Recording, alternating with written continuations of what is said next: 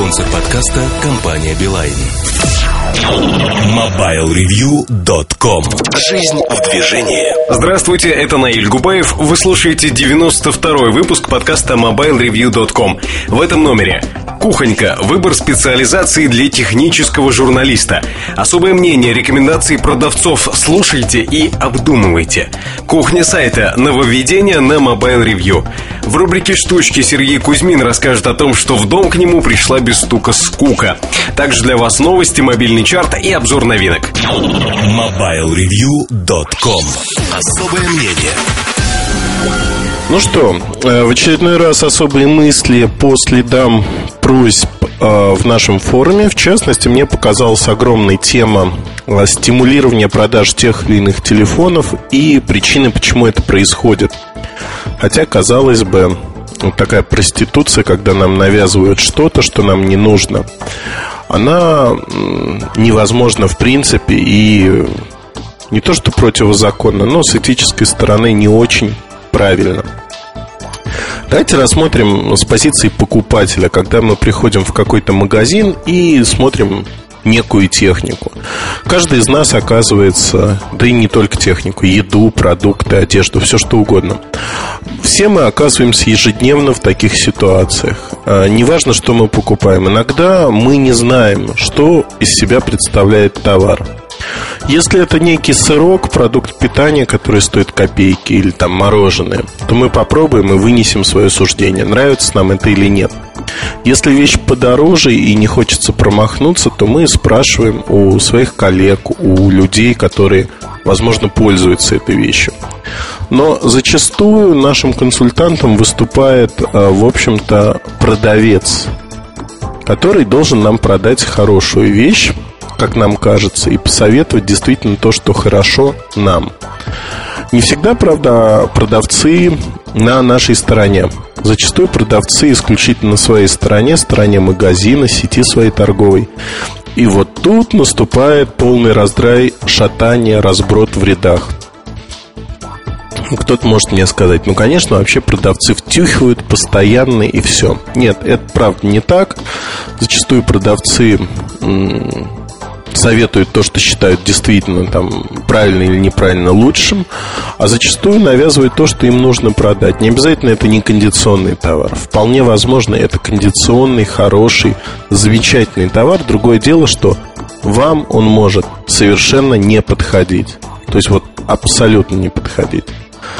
Если там в лекарственных препаратах это чревато многими проблемами, поэтому всегда по рецепту такие препараты отпускаются то для техники, ну, какие проблемы? Эмоции у вас будут подпорчены, впечатления от покупки, использования устройства, да и только. В общем-то, в 90-е годы а, процент рекомендаций продавцов, повлиявших на выбор, был огромным. Это 80-85%. Мы все безоговорочно доверяли так называемым экспертам в своей области. Мы доверяли людям, которые в магазине общаются с огромным числом техники и, в общем, компетентны. Но одновременно со снижением а, возрастного ценза среднего возраста продавца. Мы стали все меньше и меньше доверять э, этим людям, потому что и обманывали нас уже не раз, да и какое доверие мальчику 20 лет, пороха еще не нюхавшего совсем, ну, не может идти речь о таком безоговорочном доверии. Вот мы и не доверяем им. А, хотя все равно остался процент, где-то треть пользователей, они говорят, это в разных исследованиях, но цифра все время сохраняется, треть пользователей позволяет себя убедить в магазине, что вот лучше там, продукт А, а не продукт Б. Такие люди сохраняются. И получается ситуация удивительная. Треть покупателей достаточно много, поэтому производители стремятся наладить взаимоотношения э, с сетями. Безусловно, в первую очередь с федеральными сетями, большими. Тут закон больших чисел действует безошибочно. А, договориться с большой сетью намного проще, чем с кучей-кучей-кучей маленьких. А, поэтому производители делят как бы вот эту работу на несколько составляющих. Есть составляющая для всех, когда с, для всех создается некая мотивационная программа или программа там BTL программа Below the Line Это всякие промо-акции Купи телефон, получи шарфик в подарок там, Горячая зима от Nokia Год 3-4 назад, по-моему, называлась Вот эти акции, они запускаются фактически для всех для всех сетей, для всех партнеров. Хотите участвовать, заполняете заявку и можете участвовать. Получите какое-то количество призов на то количество телефонов, которые у вас реально есть. Или на бумаге присутствуют. Даже не обязательно быть э, прямым партнером компании, но можно участвовать. Вот эта стрельба по площадям. Придумывается акция, которая должна поддержать а, продажи продуктов. И дальше эта акция воплощается в жизнь. Если говорить честно, производителю даже уже не важно, разворуют эти призы, э, там шарфики, ручки или не разворуют. Даже если разворуют, это все равно символика компании. И эта символика расходится по людям. В общем, она не лежит на складе мертвым грузом. Поэтому для компании это тоже реклама, это тоже вложение в рекламу, достаточно небольшие по сравнению с традиционными каналами рекламы, такими как счетовая реклама в городе, телевизор, который запредельно дорого стоит сегодня в России – Вообще тема э, запредельно дорогой России, она мне близка, потому что сегодня э, мы общались с другом из Штатов, и я ему сетовал, говорю, ты знаешь, вот я раньше заходил в магазин и наслаждался в России тем, что книги стоят на порядок дешевле, чем в Штатах или в Европе. То есть ты покупаешь книгу, а, одну, вторую, третью, в общем-то, а в Штаты приезжаешь одну, вторую, третью и минус 100 долларов как минимум. Ну, могу сказать, что все, вот мы дожили до момента, когда в России можно оставлять там спокойно от одного похода в книжный магазин тысяч три-четыре э, рублей. А то, что еда дороже стоит, чем в большинстве нормальных стран э, с свободно регулируемой экономикой, это однозначно. То, что вещи стоят в два раза дороже, чем в Европе, то же самое. Ну, можно продолжать. Телефоны, машины, все. Мы превратились в такую страну, где все дорого. Поэтому, наверное, выбор того, что не так дорого, он более адекватен. Так вот, как нас обманывают зачастую продавцы и что они вот такое могут сказать, чтобы мы что-то не купили – ну, э, безусловно, влияние продавцов, оно может быть как позитивным по отношению к марке, так и негативным. Самый яркий пример. Nokia, э, точнее не Nokia, а Евросеть разругалась с Nokia. И буквально там через неделю-две недели все стали говорить о том, что телефоны Nokia, они не очень надежные, поэтому вот Евросеть их не продает. А еще телефоны Nokia, они вот такие, такие и вообще плохие. Покупайте там телефоны других марок. Например, Sony Ericsson или Samsung. Безусловно, вот такой подход, он должен отпугнуть э, каких-то покупателей. Но тут надо сравнивать, в общем-то, торговую марку Евросети и веру в Евросеть со стороны людей, а также веру со стороны людей в марку Nokia. Некая часть мнительных людей поверила этим высказываниям, вот из той трети, что прислушивается к продавцам. Но их было немного. Потому что марка Nokia, она более ценна, более дорогая, более в глазах потребителей заслуживающая внимания по сравнению с продавцом. То есть вот если считать первоисточник и там перепечатку, то Nokia это первоисточник. И вот тут э, Nokia прекратила, то есть не Nokia, Евросеть прекратила вот такие демарши, потому что люди просто, ну, жали плечами и уходили в связной покупать Nokia, условно говоря. То есть такая антиреклама и отказ от продаж, когда мировоззрение людей не совпадало. Но ведь есть и другие примеры, когда продавцы своими высказываниями, наоборот, сподвигали людей покупать нечто. Вот самая такая история про Пантек и Евросеть. Когда Евросеть подписала соглашение с Пантеком, это была первая компания, одна из первых компаний, Беталинк еще был. а, на тот момент. Они начали продавать активно, очень активно телефоны Pantec, а, получили маркетинговые бюджеты. И каждый продавец говорил простую фразу, которая была придумана именно в Евросети. Что телефоны Pantec это просто телефоны для корейского рынка, которые полностью это та же самая марка, что Samsung. Ну, просто они более хорошие, более функциональные, более интересные. И одним словом, поэтому их надо покупать. Многие люди повелись на это, потому что видели много рекламы Samsung, они понимали, что Samsung растет в качестве на тот момент, предлагает интересные новинки, а тут вроде как бы все то же самое, но еще много всего. Особенно там крики «Вини, Вини!» Э, из мультиков, которые были российских украдены, они в качестве звонка смотрелись очень неплохо. Я помню на пресс-конференции э, Шарпа или МТС. МТС, наверное. МТС, когда господин Сидоров про iMod вещал, у меня в самый ответственный момент а, телефон стал вопить «Вини, Вини, Вини». Ну, в общем, было очень смешно, весь зал смеялся. Но э, позиционируя вот под успешного конкурента, говоря покупателю, что это то же самое, но лучше, или это то же самое, но дешевле, э, пытаются сподвигнуть, то есть переориентировать покупателя на какой-то другой продукт. Как это делается? Делается это не корысти ради, нет. Как правило, это делается по ряду причин. Причина номер один, а, она основная, как правило. Компания, розничный игрок не может спрогнозировать правильно спрос на тот или иной телефон, на те или иные модели, и в итоге сидит на складе а, много моделей, которые будут очень долго продаваться. То есть надо активизировать спрос по этим моделям и всеми правдами и неправдами их продать. Потому что цена на телефоны постоянно меняется. Если ты не продал телефоны за 2-3 месяца, в общем-то, скорее всего, ты продашь их не заработав деньги, а даже их потеряв. Поэтому такие проблемные модели в первую очередь пытаются продать. Еще раз подчеркну, это не значит, что вот сама модель плохая, она проблемная. Это значит, что компания закупила слишком много этих моделей. Иногда бывает ситуация, когда весь рынок все купили так много моделей, что их продают в минус везде. То есть есть оптовая цена производителя, ну, условно, 100 евро.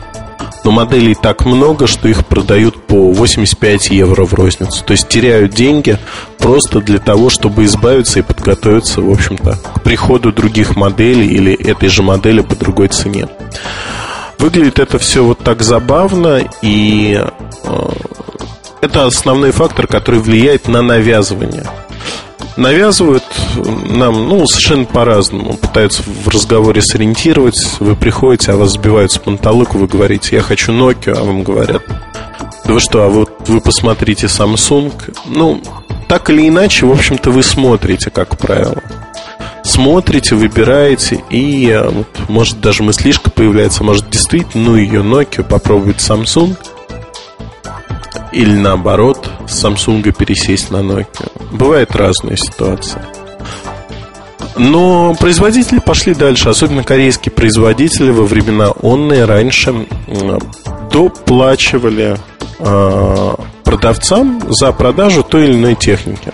Это выглядело совершенно по-разному, с нарушением законов российских, без нарушения. С нарушением это когда просто в конверте а, раз в неделю, раз в месяц на точку привозились деньги – отдавались продавцам, соответственно, сколько вот продали телефонов, там, продал 10 телефонов, получи 100 долларов дополнительно. И я помню на переговорах э, одной крупной розничной сети с одной из компаний, маленьких, гордых, амбициозных, приводился именно такой пример, что вот, например, Fly у нас э, спонсирует продажи, спонсирует для того, чтобы нашим продавцам было выгодно продавать, они получают с этого деньги. То есть фактически часть зарплаты сеть изначально закладывала в то, что продавцы заработают, продавая вот этот товар, и получают дополнительные деньги. Это такой подход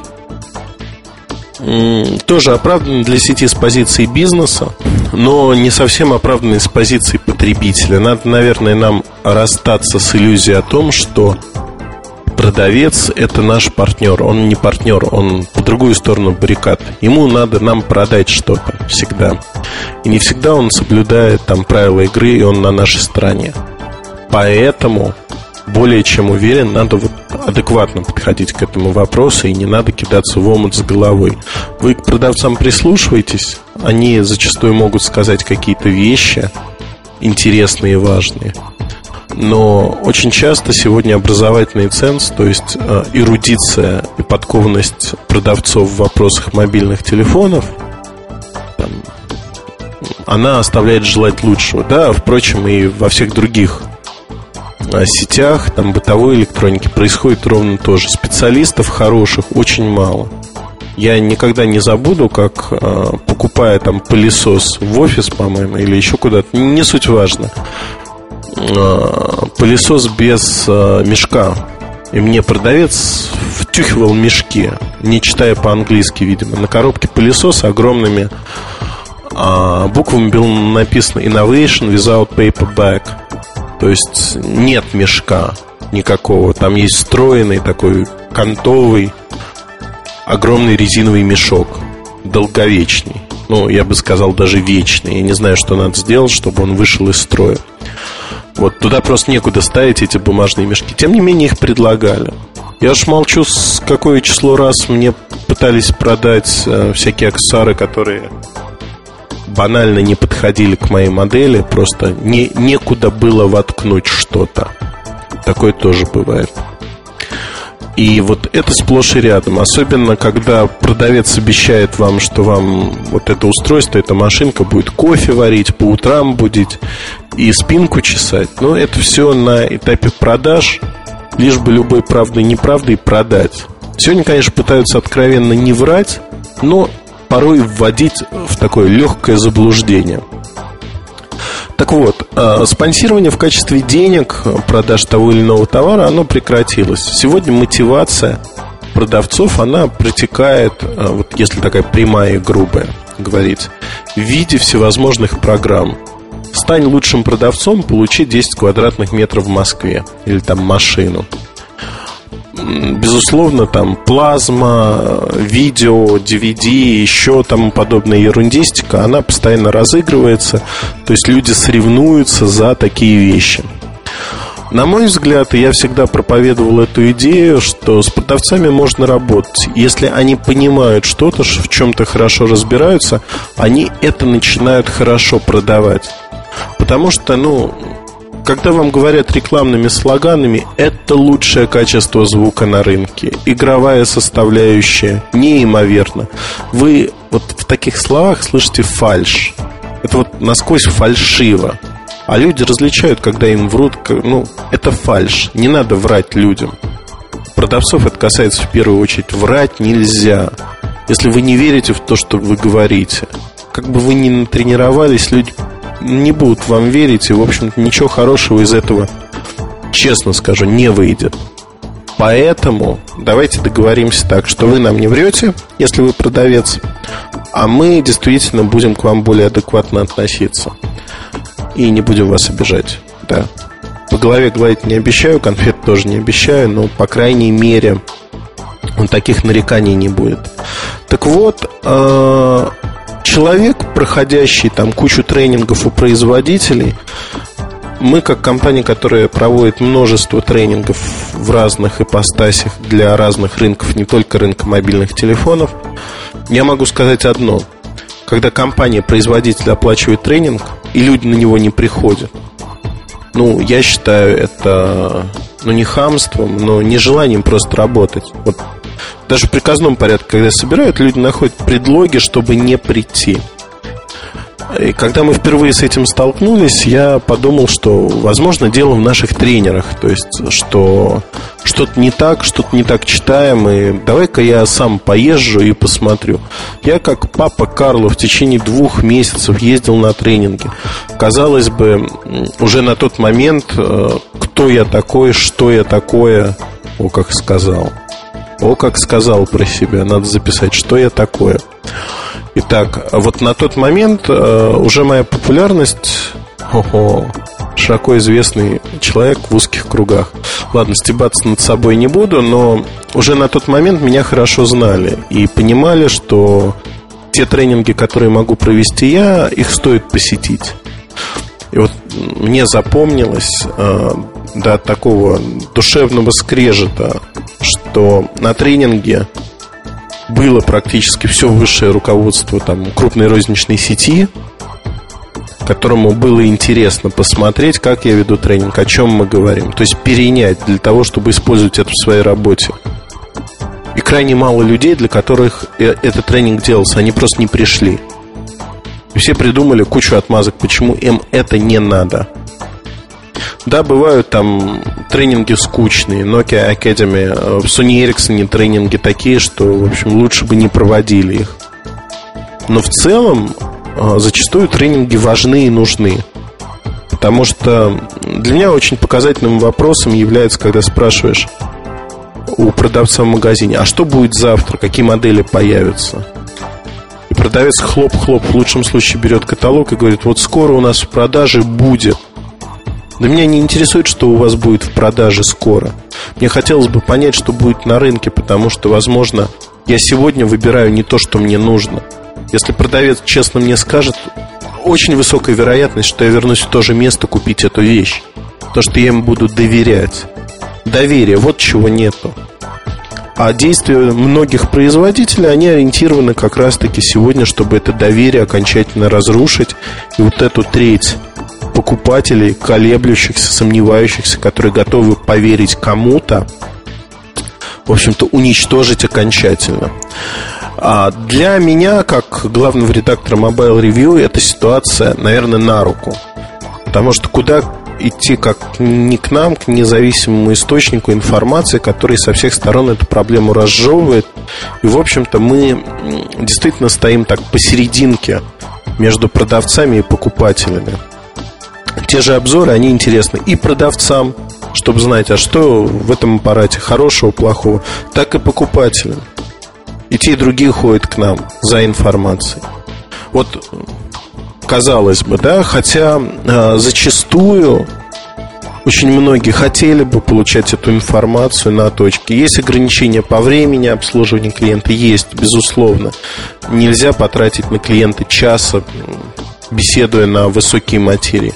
Но тем не менее, зачастую надо поговорить и попытаться в короткий период времени, там за несколько минут, рассказать интересные вещи, такие зацепки оставить в душе у покупателя, чтобы он вернулся.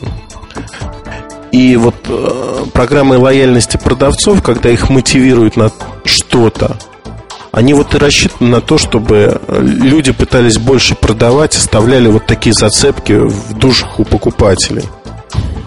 Тут вопрос очень такой, еще тесно связанный с, э, вот слово любимое, сейчас скажу так, внимание, с проституцией. А, проституции, потому что предполагается все-таки, что продавец нам не втюхивает, что мы не на рынке, где нас должны обмануть любыми правдами и неправдами, обвесить, ущучить, а в приличном магазине, где, куда мы приносим свои деньги, за эти деньги хотим получить обслуживание, некий продукт или услугу. Вот тут этого нету, к сожалению, и не будет в ближайшие годы, потому что нету культуры торговли. Вот ее нет, и появиться пока неоткуда. Она постепенно зарождается, постепенно. Сети ищут, как это лучше сделать. Но то, что в угоду вот именно своей производственной необходимости, назовем это так, товарным остатком, продают то один товар, то другой, а, мне кажется, это хамством перекладывать вот на плечи покупателей свою неспособность правильно спрогнозировать. Тут еще, ну, тоже смешной момент. Вот мы делаем прогнозы по продуктам, по тому, в каком количестве, в каком соотношении продукты надо рознице, опту, неважно кому, закупать у каждой компании, чтобы быть э, счастливой и не иметь складов и зарабатывать на этом определенный процент. Э, люди, с которыми мы работаем, они четко понимают, что, в общем-то, прогнозирование, оно необходимо Есть компании, которые поставлены в жесткие условия, в жесткие рамки, они лидеры рынка, там, оптового, например. Для них вот такое прогнозирование не играет роли. Они просто банально покупают все, что могут, а дальше пытаются все это продать. Вот для них такой прогноз не играет роли. Но для розницы он крайне важен, чтобы не было вот этих складских запасов. Как только изменится этот фронт работы, тогда можно будет только говорить о том, что вот эти тренинги, когда людей, продавцов учат тому, что вот тут, тут это хорошо, тут, тут это плохо. Вот тогда это и может сработать. Тут еще один важный момент, о котором почему-то никто не говорит. У нас на рынке, вот кроме нашей компании, никто не проводит независимые тренинги. Что я понимаю под независимыми? Когда приходит компания Nokia, Sony Ericsson, Samsung, неважно кто, и говорит, вот наши новые продукты. Продавец, он человек действия, он работает с людьми.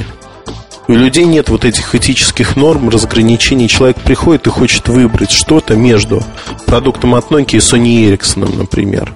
Он хочет услышать э, доводы как в пользу одного, так и другого продукта. Ему вот эта маркетинговая пиар-шелуха не нужна, что это бла-бла-бла лучший продукт и все. И то же самое про другой. Он хочет понять, почему вот эта Nokia лучше, чем Sony Ericsson или наоборот. То есть вот что лучше э, тут, что хуже тут. Что лучше для него, потому что он говорит, я хочу фотографировать, слушать музыку и там навигацией пользоваться, например. То есть вот это все вместе, оно дает вот такое видение, что человек может это делать. Ни одна компания не может сегодня позволить себе этически сравнивать себя с конкурентами. Да бред, бред, ну вот самый натуральный бред – как можно проводить тренинг продукта, это, кстати, одна из причин, почему люди не приходят. Как можно проводить тренинг продукта, если ты не собираешься сравнивать его напрямую с конкурентами? Если ты планируешь просто, ну, да, ну, сказать, дорогие друзья, в общем-то, мы поговорим только про наш продукт. Про продукты конкурентов мы говорить не будем, но вы сами все знаете.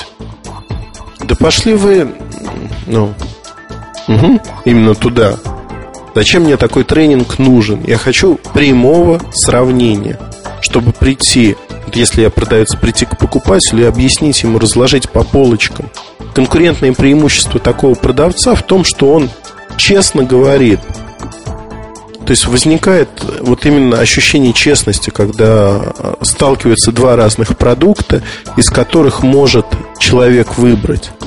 Вот это тоже тонкий момент э, в технике продаж. Когда вы даете покупателю альтернативу уже у себя, он начинает метаться не между там связным и Евросетью, а между Nokia N82 и Sony Ericsson K850, например. То есть вы его переключаете с одной мысли на другую, вы переключаете его на мысль о том, что есть вот два продукта, между которыми можно выбирать альтернативы. Самое главное умение в жизни у продавца – это дать человеку альтернативу, альтернативу его выбору. Не огромную широкую альтернативу, а с позиции своего опыта подобрать наилучшие решения, сказать, вот, решение А, решение Б, вы можете выбирать между ними. Они наиболее, по моему опыту, подходят вам. Потому-то, потому-то. Знаете, как это приятно, когда другой человек вас понимает. Вот я столкнулся при выборе аудиотехники с этим. Я пришел в салон, где э, продается дорогая аудиотехника, сборная, очень дорогая аудиотехника. Учитывая российские цены, о которых мы заговорили, э, просто космически дорогая. И продавец э, честно меня спросил, вам это для чего? То есть вы меломан, вы слушаете классику, вы слушаете джаз, вы слушаете рок, попсу, что? какая комната. И так получилось, что вот э, ту технику, которую мне мы выбирали там, она была не самой дорогой не средней цены. Она получилась минимальной по цене, потому что мои запросы, они вот, ну, там, золотые кабели мне не нужны.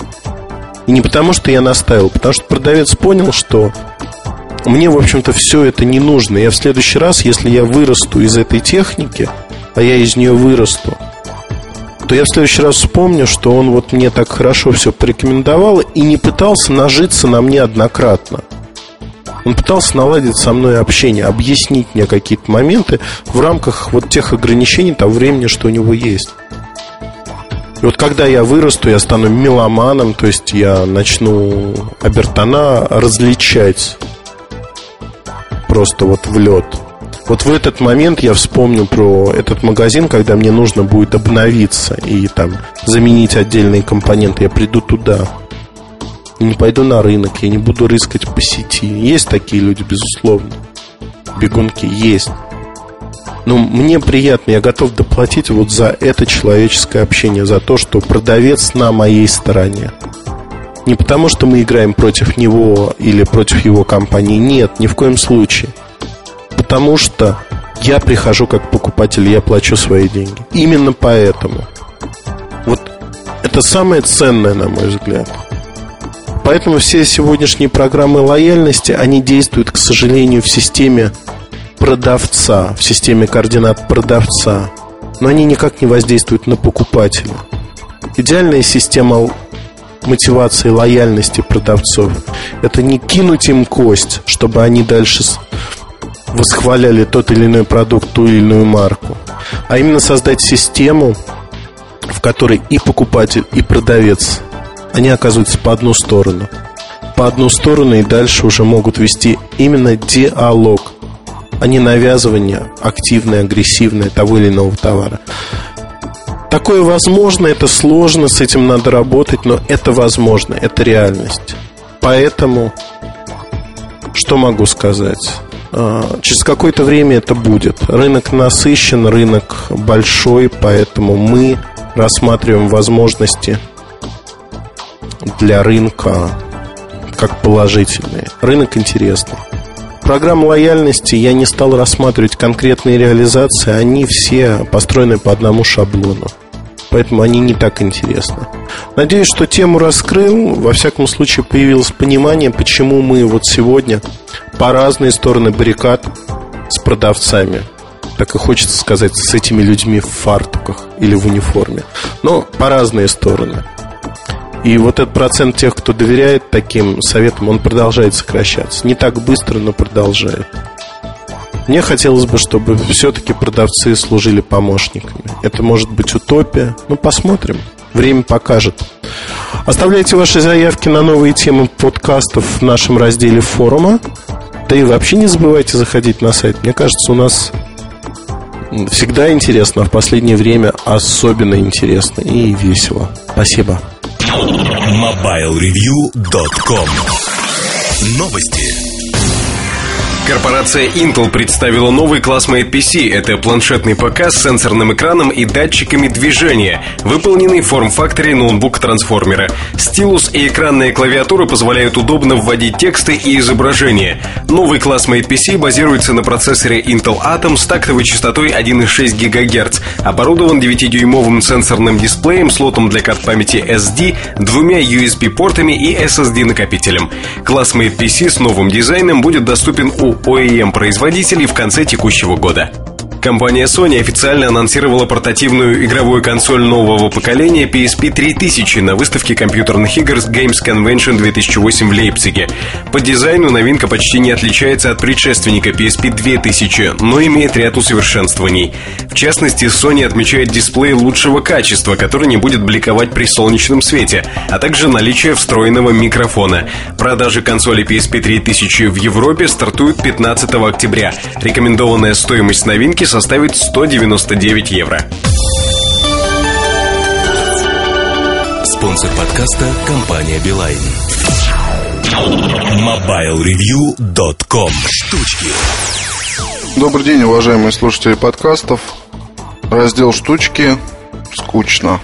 Наверное, будет лучше всего так назвать этот выпуск. А, заканчивается лето, скоро у нас осень, потом зима и рождественские продажи. И вроде как вот чего-то все ждешь и ждешь, но на самом деле как-то скучно. Если вспомнить прошлое лето, то как-то, по-моему, там было интереснее с новинками, интереснее вот с этим вот тягучим таким летним периодом, потому что и Sony Ericsson представил кучу всего, и эм, другие компании. Что-то, по-моему, там было, но вот, по-моему, Soneric как раз тогда что-то вот я ждал. Вот плюс iPhone, плюс куча всяких таких вот необычных, замечательных вещей. А, ждали кучу всего от Samsung, плюс там а, замечательная наша музыкальный вот этот аппарат, который я уже забыл, как называется, адский такой. Ну, в общем, не суть. Я просто хотел вам немножко рассказать о том, а, чего бы я лично ждал до конца года, на что лично, может быть, готов бы был потратить энную сумму, или же валяться в ногах, там выпрашивать представительствах. Это вполне нормальный процесс, постоянно этим занимаюсь. А, но пока вот общее впечатление такое скучно. Давайте просто вот посмотрим, да. А, как, собственно, и говорил Эльдар, iPhone 3G будет официально продаваться. Там цена очень такая интересная заявлена. Если все это будет верно, то тысячу долларов платить за iPhone 3G лично я не хочу. Особенно смешно это на фоне того факта, что я свой iPhone покупал за то ли 16, то ли 17 тысяч рублей. 8-гигабайтный, новый, абсолютно в коробке и все такое. А готов ли я заплатить за существенные, в кавычках, отличия такие деньги? Нет, не готов. Мало того, мне вот никак, вот хоть вы меня убейте, не нравится дизайн, потому что пластмассовая крышка это все-таки не есть э, гуд. То есть мне нравится, как э, первый iPhone собран, мне нравится, как он выглядит, э, меня полностью устраивает его функциональность. Я ничего от него больше не хочу. И перепрошиваться не хочу, и особо приложениями не надо. Вот оно работает, и пусть оно работает. Тем более, э, телефон еще не прошел вообще год с начала использования. Вот потом, если даже там будет беда с аккумулятором, еще с чем-то, всегда можно купить новый или отдать там какой-то сервис, поменять, починить, и будет у меня тут все тот же самый iPhone. Поэтому про iPhone 3G забываю. Вот я его не хочу. Вот. Хотя, конечно, возможность официально купить. Говорилось об этом а, много раз. И еще и прошлым летом говорилось, то, что как только появится возможность официально купить, все эти клубы айфона держателей по интересам медленно пойдут крахом. Просто потому, что все то, что можно купить официально, оно, как правило, становится наполовину менее привлекательным в глазах э, публики, которая ищет какой-либо эксклюзив. Так что, друзья мои, пересаживайтесь на японофоны, если хотите что-то особого. Ну, а так даже не знаю, что вам порекомендовать. Еще из эксклюзивчика. Если мы говорим о Sony Ericsson, допустим, вот Xperia, да, очень прикольная, конечно, штучка. Она очень хорошо такая лежит в руке, она вся железная, красивая. Есть неоспоримые, неоспоримые достоинства в виде разъема 3.5, э, клавиатуры, дизайна. А, может быть, даже будет красивый интерфейс начальный, но а вот э, если говорить о красивых железках, то вот тот же самый Diamond, который, в принципе, мне очень сильно нравится. Но мне не нравится то, что внутри. Windows Mobile, я не могу с ней смириться вот ну никак. Вот хоть вы меня режьте, вот не могу я и все. А, в силу ряда причин. А, не хочется морочиться, не хочется мне вот заниматься всеми этими наладками, отладками. Мне не нужна такая подробная детализация, как там. Мне не нужны такие возможности, как там. Мне что попроще. Что-нибудь такое, чтобы не сильно а, отягощало и так отягощенную всякими делами жизнь. Вот Xperia интересный аппарат, с ним интересно было бы походить, но я не думаю, что эта любовь будет долгой. Скорее всего, она вот такая вспыхнет и пройдет. Вот особенно это на фоне происходит того, что мы можем не увидеть до конца года указанный аппарат в продаже. А когда мы его увидим в феврале, уже на рынке будет такое количество новинок, что ни в сказке сказать, ни пером писать. Тут же, наверное, еще про одну новинку от Sony Ericsson, которая лично мне нравится гораздо больше. Это C905. Эм, по дизайну очень нравится. Хороший такой добротный аппаратище. Слайдерище красивый. Эм, не знаю, там стекла закаленные, пластик там весь такой приятный и все такое прочее. Но э, основная эта функция это 8-мегапиксельная камера. А, тут хочу сказать, что просто, знаете, какое-то вот э, разочарование меня не оставляет, потому что какими бы ни были телефоны с такими вот огромными камерами, все равно не снимают не ахти как хорошо. А все равно даже для повседневной съемки, допустим, для меня, если я иду куда-то там в парк погулять, то мне проще взять с собой маленькую сумочку, в которой будет лежать маленькая зеркалочка – вот если я увижу, увижу какого-нибудь дятла или белочка будет красиво скакать по деревцам, то я достану аппарат, сниму и уберу его на место. Потом приду домой, выберу какие-то красивые снимки, обработаю их, отдам на печать. Мне это доставит огромное удовольствие телефоном, ну, наверное, прикольно снимать где-то на вечеринках, заниматься вот этой вот повседневной репортажной съемкой, да, но качество съемки в условиях не очень хорошего освещения. А, не очень хорошее освещение, оно повсюду. Что у 8-мегапиксельных аппаратов, что у 5, что у 3, там, у каких угодно, оно оставляет желать лучшего. И поэтому вот эти вот 8 мегапикселей, это, конечно, очень прикольный маркетинг. Но я не думаю, что это прям действительно может сподвигнуть меня на плотное использование этого телефона и не слезание с него в течение там какого-то долгого времени. В C905 интересно походить. А, мне нравится то, что с этим топовым аппаратом компания откровенно так а, похохмила, играя с цветами, потому что C905 в розовом цвете это нечто такое вообще, вещь в себе скажем. Ну, просто, знаете, это как а, Nokia 8800, там какая-нибудь желтая со стразиками, вот примерно из той же серии. В хорошем смысле говорю, наверняка найдутся девушки, которым понравится такой подход. А, не знаю, правда, как там на рынок пойдут аппараты. Черный, бежевый, розовый, какие там еще будут, не знаю. Ну, в общем, это типично для Sony скорее, а не для Sony Ericsson. Там любят очень делать всякие гаджеты в куче цветовых вариантов. Что еще? 980, с которым сейчас хожу, это понятно. Тут, будь проклят этот шагомер, он меня уже достал но все равно телефон классный. Но это как бы не новинка, что, так что об этом говорить. Samsung Omnia или Vitu, как ее правильно называть, не знаю.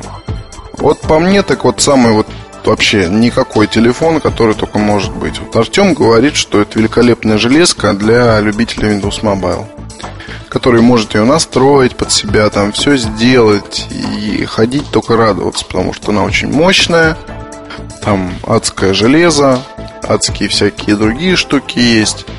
Но мне вот хватило 15 минут поиграть, чтобы понять, что ну вот ну никак вот просто. Ну вот, вот, вот, ни, никак и, и нельзя. Настолько не люблю я Windows Mobile, что даже вот Виту не хотел бы я использовать.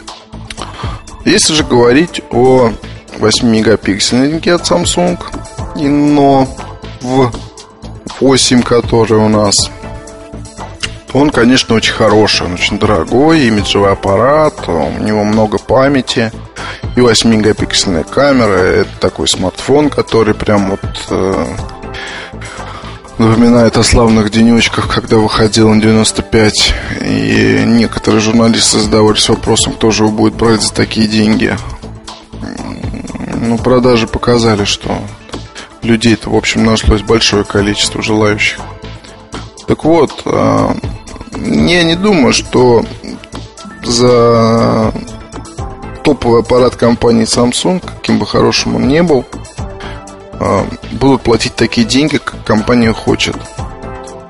То есть продажи, естественно, могут быть, но даже под соусом самого такого сверхфотографического решения, не знаю.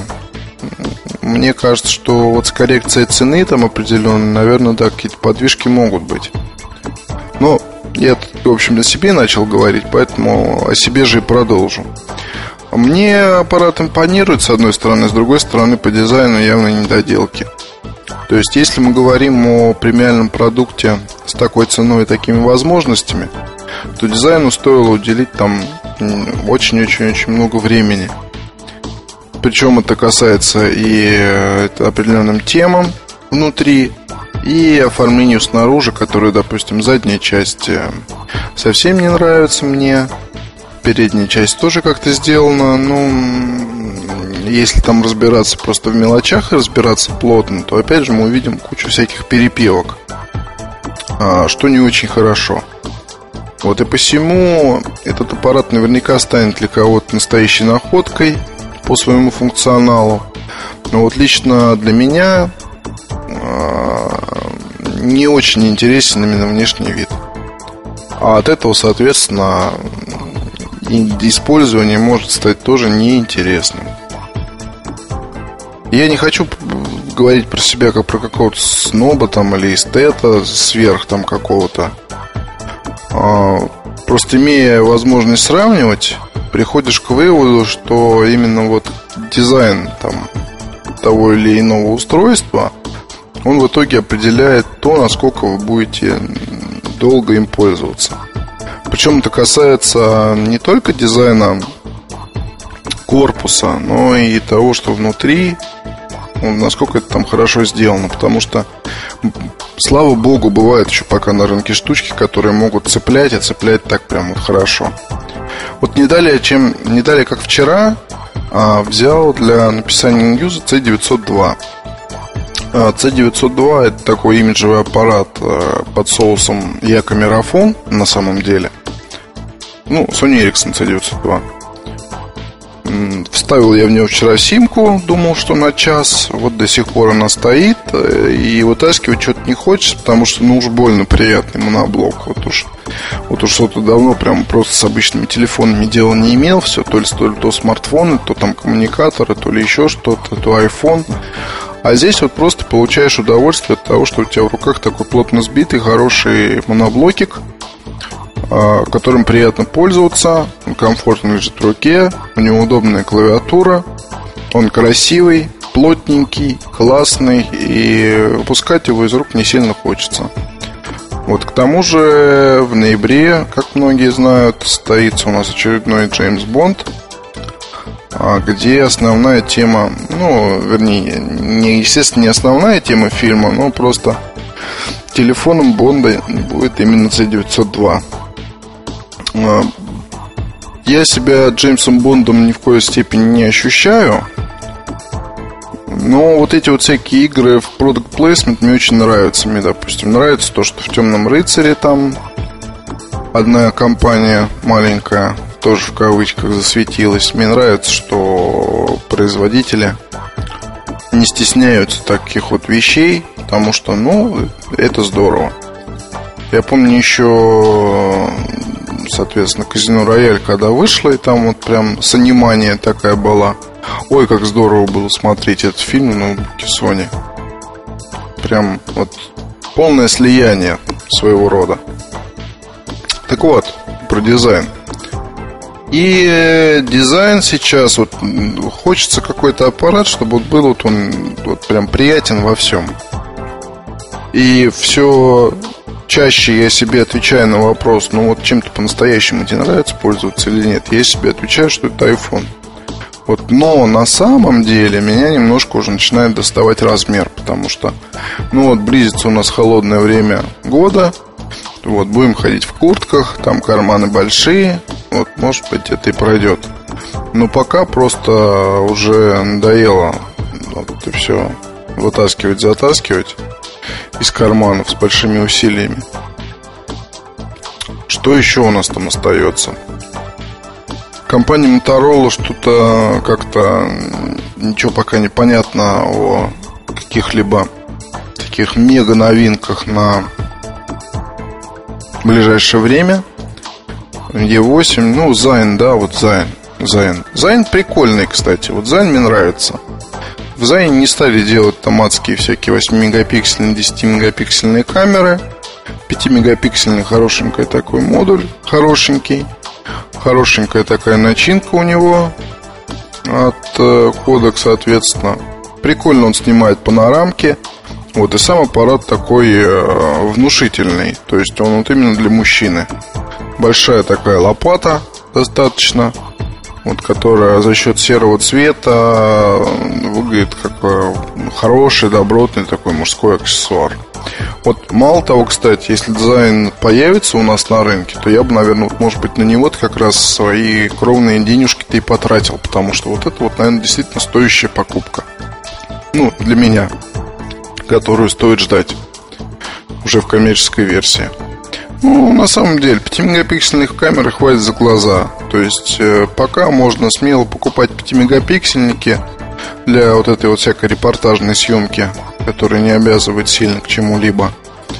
И ждать, пока 8-мегапиксельное направление к чему-либо придет и появятся уже аппараты с модулями, может быть, следующего поколения, которые будут делать там снимки которые явно будут отличаться от того, что делают на данный момент э, камерафоны 5-мегапиксельные, которые могут, смогут, э, не знаю, может быть, за счет новых э, методов обработки или использования более лучших алгоритмов, не знаю, за счет чего еще это может произойти, будут давать снимки хотя бы как-то близкие к тем, что дают цифромыльницы. Потому что сейчас можно тоже сказать, что, вот, допустим, я снимаю аппаратом, и она такая же, как цифромыло.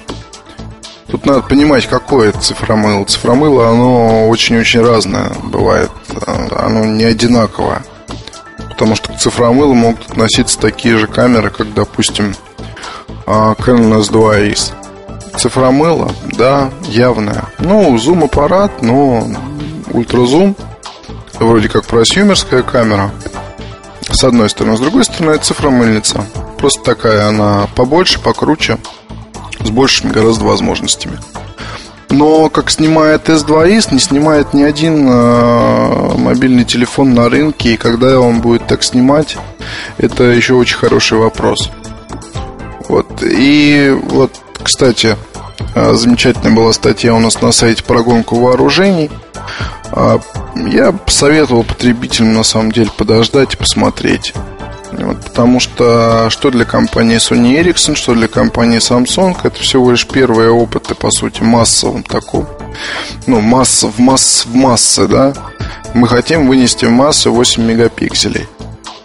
Потому что, если вы помните, там К850, как один из первых массовых 5-мегапиксельных аппаратов, он ну, все-таки не был так хорош, как последующие всякие штуки вроде N82.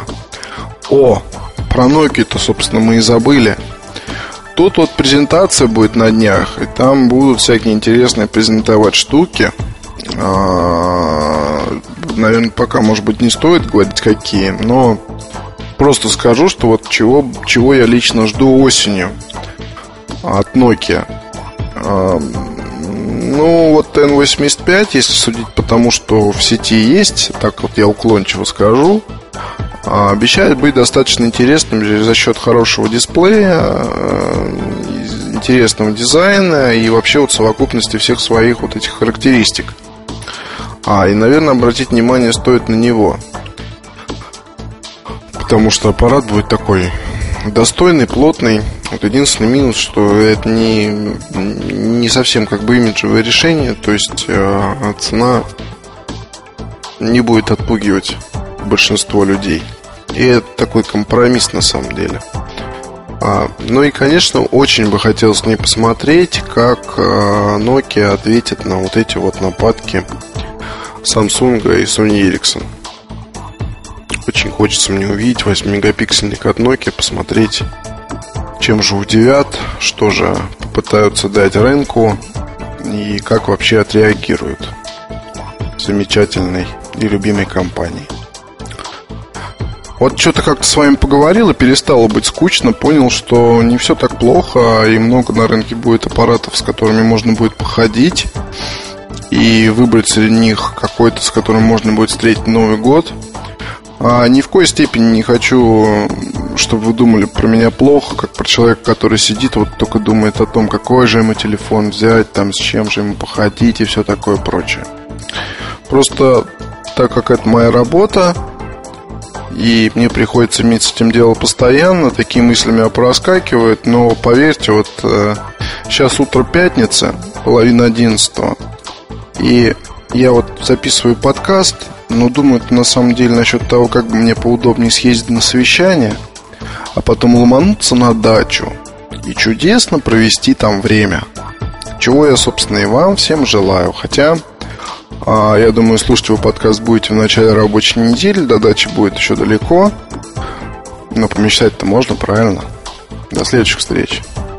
MobileReview.com Новости. Как сообщает издание «Ведомости» со ссылкой на инсайдерские источники, как минимум два из трех российских операторов «Большой тройки» Вимпелком и Мегафон могут подписать соглашение с американской компанией Apple. По условиям договора операторы смогут продавать в России iPhone. Но, как сообщается, компания Apple требует от операторов закупить сразу большую партию телефонов, более миллиона штук. Команда ученых из Государственного университета штата Айова, США, разработала галстук, способный заряжать мобильный телефон. На галстуке размещены солнечные батареи, и к нему приделан специальный чехол для мобильного. Когда аппарат находится внутри, он, собственно, и подзаряжается. Разработчики уделили внимание не только технической стороне новинки, но и ее дизайну, и постарались, чтобы солнечные батареи не бросались в глаза. Спонсор подкаста – компания «Билайн». MobileReview.com Обзоры новинок. Но сегодняшний обзор новинок будет не очень большим, наверное, потому что у нас защищенная новинка от Samsung. Следующий аппарат, который называется по новой классификации B2700 в общем-то, эта модель появится уже в сентябре, в начале сентября. Это пыли влагозащищенный и ударопрочный, как о нем говорят, телефон. А, что могу сказать? В общем-то, этот аппарат создавался с оглядкой на опыт Nokia. Если первый аппарат M110, он такой весь из себя бюджетный, то B2700 2720 Наверное, вот так правильно говорить. Не привык еще к новой классификации, о которой мы написали статью от Samsung. Она очень похожа на Nokia, на ту, что использует компания Nokia. Наверное, правильно вот так говорить. Но, ну, честно скажу, ну, непривычно, вот совсем непривычно. Так вот, что туда втиснули? Втиснули это 3G аппарат.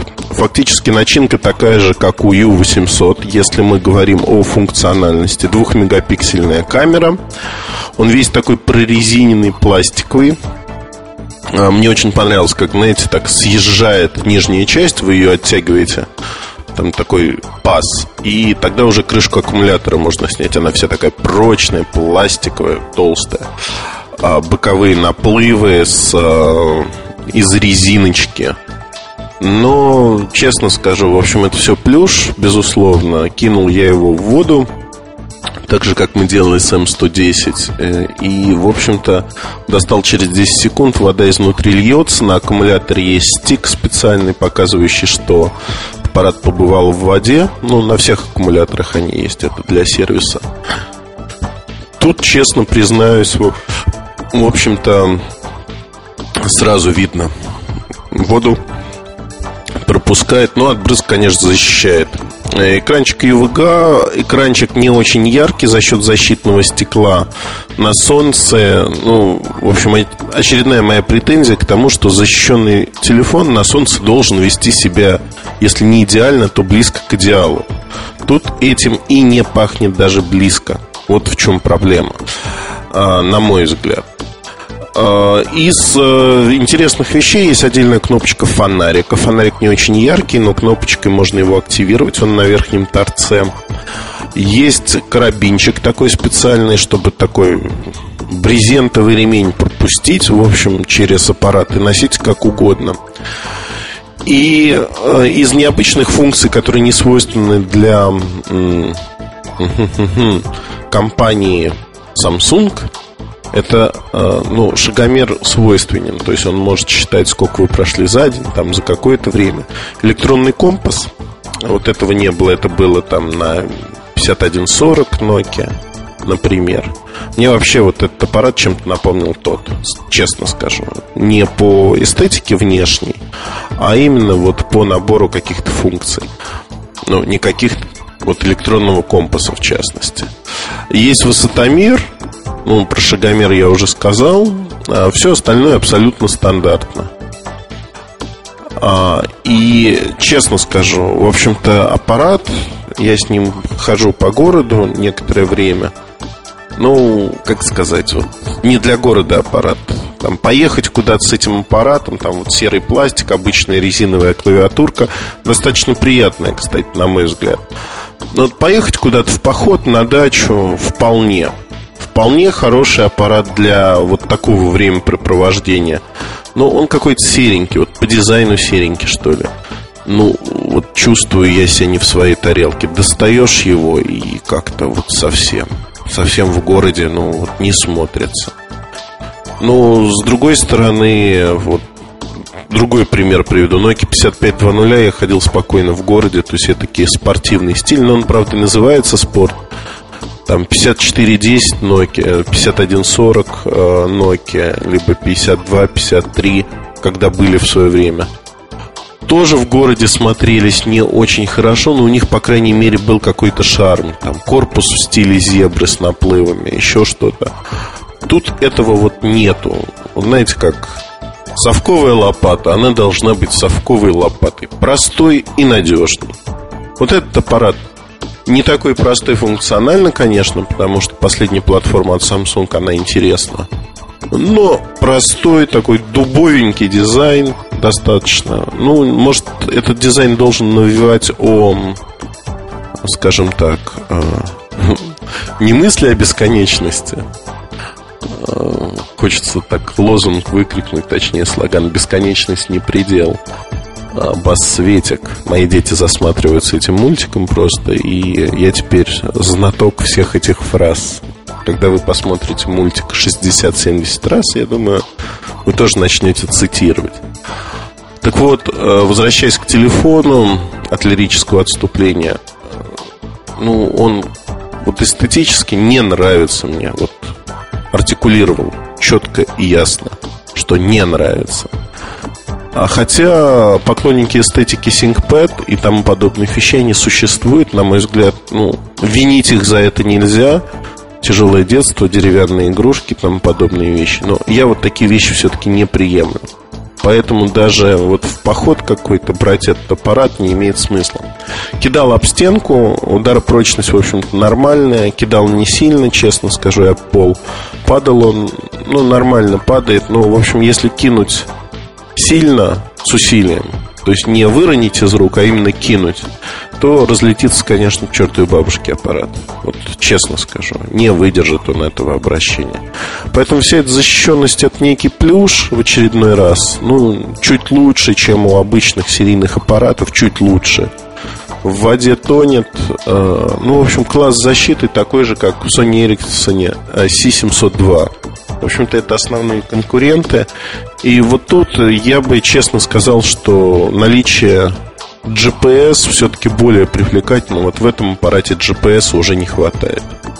Не хватает GPS, не хватает навигации, поэтому ждем следующего защищенного аппарата, как Samsung называет, а, с полной защитой.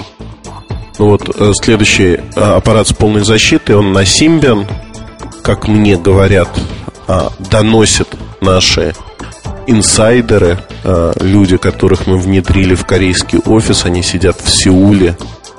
и из мусорок собирают чертежи суперсекретных телефонов. Но на самом деле э, под вопросом пока вы, выход Симбин устройства этого. Вот, но прототипы существуют, выглядят они страшноватенько. Это первая итерация. Я думаю, что через какое-то время их напильничком доработают, и все будет хорошо. B2700, в общем-то, официально анонсирован э, в момент, когда вы слушаете этот подкаст. Э, ну вот, брать, не брать, не знаю. Смотреть на него можно, покрутить можно. Любопытно именно в таком аспекте. Но достаточно дорогой аппарат, в общем-то, эстетически он не то чтобы так вот крайне привлекательный. Поэтому, наверное, скорее не брать, чем брать. Но это вот мое видение. Возможно, у вас другое. Буду рад, если вы им поделитесь в нашем форуме, как обычно. Вот короткий рассказ про этот телефон я завершил. Впереди очень-очень всего много нового. Особенно импонируют мне новинки от Nokia, которые наконец-таки будут показаны и скоро поступят в продажу. Но об этом в следующий раз уже. Спасибо. До следующего подкаста или следующей части. MobileReview.com Новости. Пассажиры American Airlines смогут воспользоваться Wi-Fi во время полета. Стоимость услуги 13 долларов США. Пока предложение действительно лишь на нескольких местных рейсах. Delta Airlines также планирует внедрить похожую услугу на своих 330 самолетах, совершающих внутренние рейсы на территории США. Напомним, что в конце прошлого года Air France стала первой авиакомпанией в мире, предложившей своим пассажирам услугу мобильной связи во время перелета на международных рейсах. МТС сообщил о запуске для своих абонентов новой многопользовательской игры МТС City, игроки которой смогут создавать виртуальных персонажей и управлять ими. Общение между жителями МТС City строится по системе интерактивных чатов.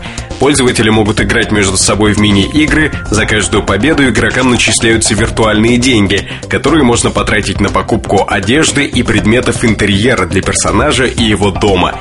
Также денежный счет можно пополнить, отправляя во время игры специальные платные смс. Многопользовательская игра МТС City доступна абонентам МТС на игровом веб-портале МТС. Спонсор подкаста – компания «Билайн». MobileReview.com Кухня сайта Добрый день, уважаемые слушатели подкастов.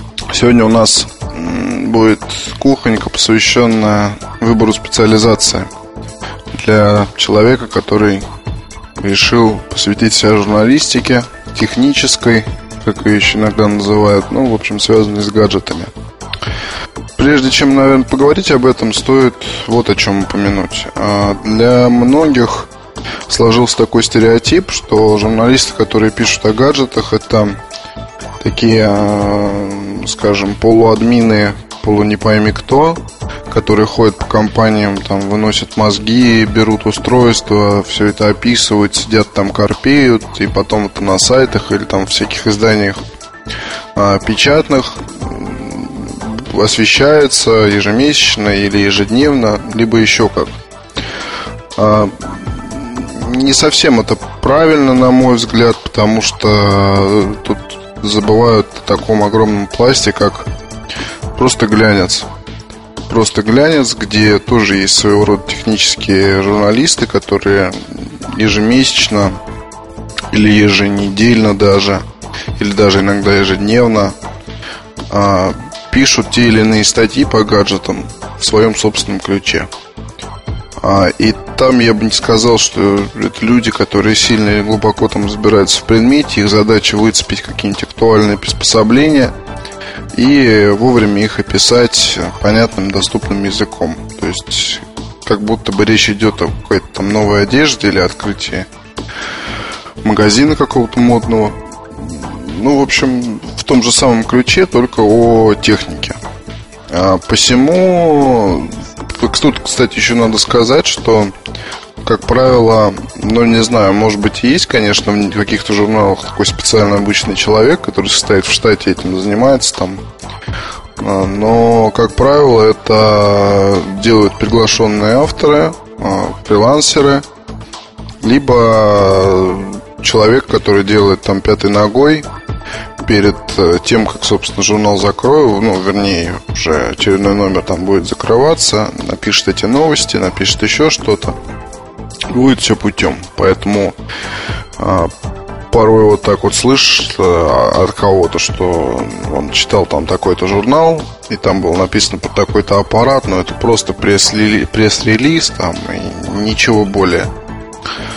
А, да, пресс-релиз, ну, переписали его чуть-чуть, подрихтовали. Ну, самое главное было показать девайс. Вот и все.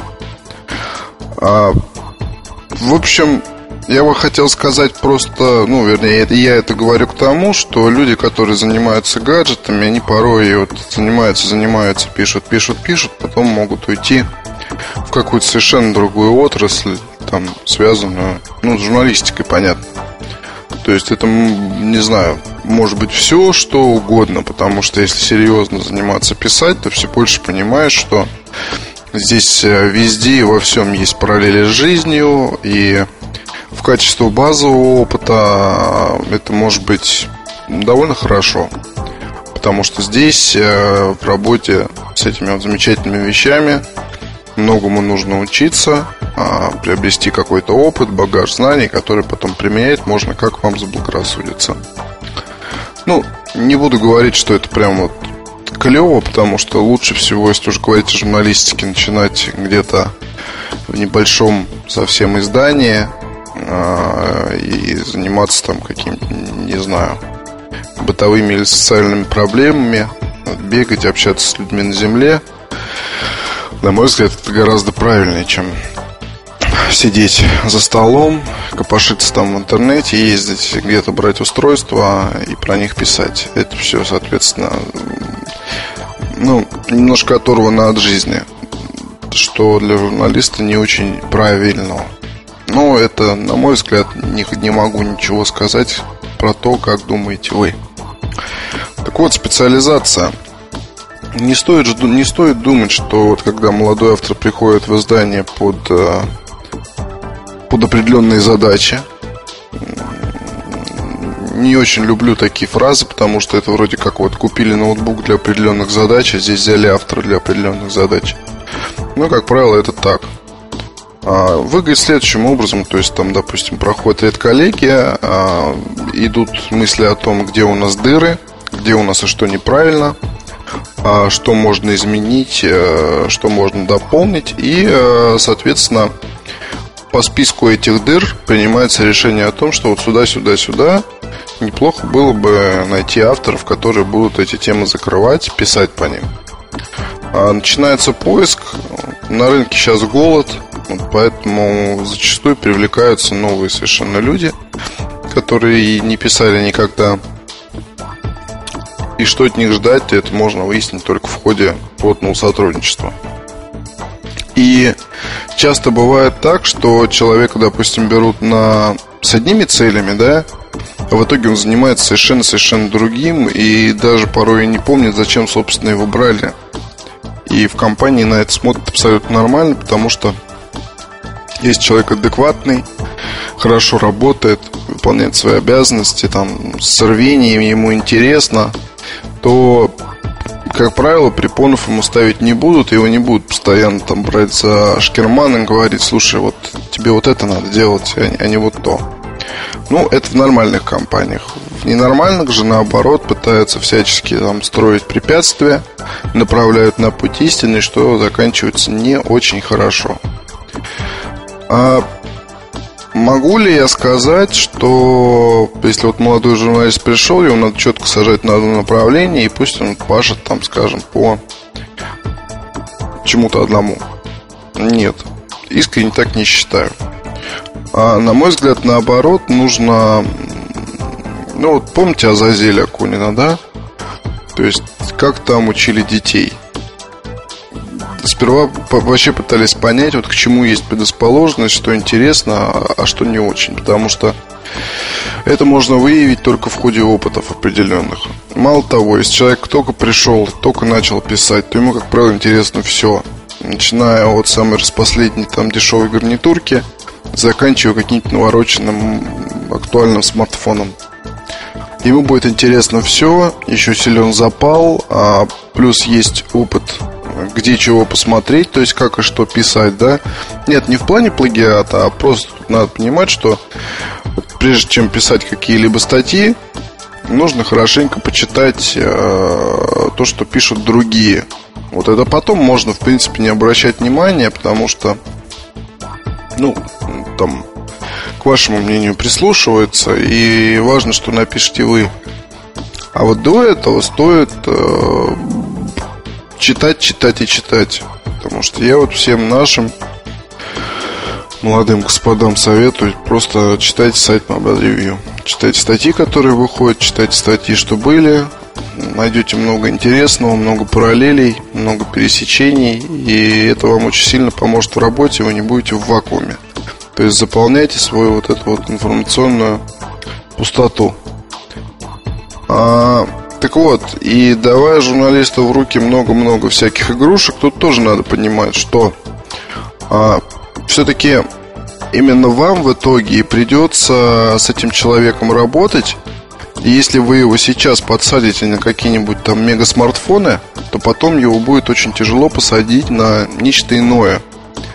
А тут надо четко понимать, что а, если в редакции есть хороший человек, который пишет по мега-смартфонам, то конкурентов ему не надо выращивать, потому что это может быть неправильно понято банально, да? Потому что человек может задуматься, так, ага, а что это они вот ему там начинают так вот облизывать, давать ему самое сладкое, интересное, а, а как же я, и что это такое, я дольше работаю, там у меня больше опыта, я вообще супер, меня все знают, а его не знает никто. Не надо.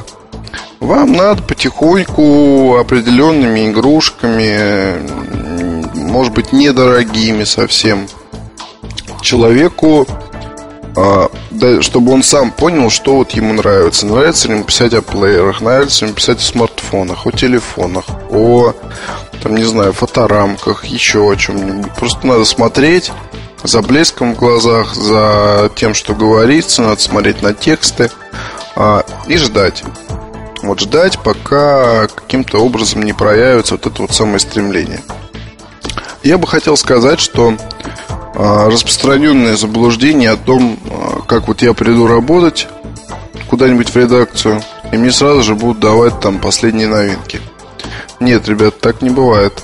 А, это все, там, не знаю, какие-то выдумки, и ради этого идти в редакцию работать я бы вам не советовал. А все дело в том, что давать, скорее всего, будут всякое барахло. Уж извиняюсь за выражение. Ну, в хорошем смысле, там бюджетные устройства всех мастей. А, или же устройства устаревшие, но там такие, ну, близкие к топовым, но устаревшие. Это абсолютно правильно, на мой взгляд. Потому что не цель унизить, не цель там еще что-то.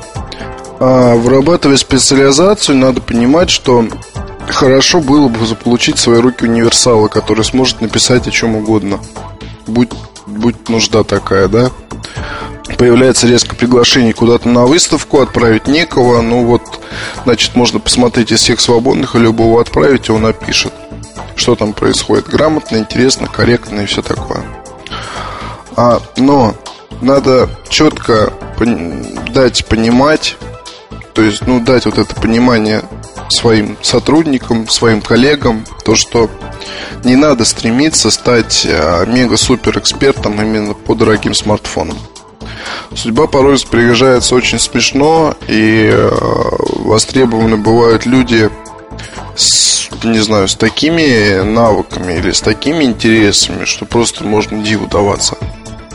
Ну вот скажем сейчас, э, если вообще по сайтам говорить и по рынку, то не так уж и много людей пишут хорошие, интересные статьи по бюджетным телефонам, пытаются быть в теме, занимаются этим и интересуются. Почему? А, потому что сами устройства неинтересны. Там нет ничего интересного. С другой стороны, вот это вот и есть же самый массовый рынок. Это и есть самое нужное, самое полезное и самое востребованное, по сути, да? Ну, не бюджетки, там чуть подороже бюджетки, еще чуть-чуть подороже бюджетки. Это все вот валовый продукт, который покупается. А, но про него не любят писать в силу определенных причин. Сами знаете каких. Вот уже сказал. Банально это не очень интересно. Стал бы я вот, допустим, про это писать? Нет, не стал бы, потому что мне никак не привлекает эта тема. Но значит ли это, что это не будет интересно никому? Я так не считаю. Мне кажется, что раз специалистов таких нет, то можно стать таковым. Вот. И для молодого автора, который этим занимается, это очень прикольно. Уметь писать обо всем, но иметь такую вот специ- специализацию. А, только представьте себе, как можно, допустим, играть, если вот такой человек работает где-то и э, вполне может предложить каким-то другим сайтам или редакциям э, свое творчество в виде, ну, фрилансерства, я имею в виду. Как востребованы, допустим, сравнительные статьи по аппаратам ценой там, до 100 долларов? Как востребованы статьи по женским недорогим там, каким-то аппаратам? Придумать можно массу всего.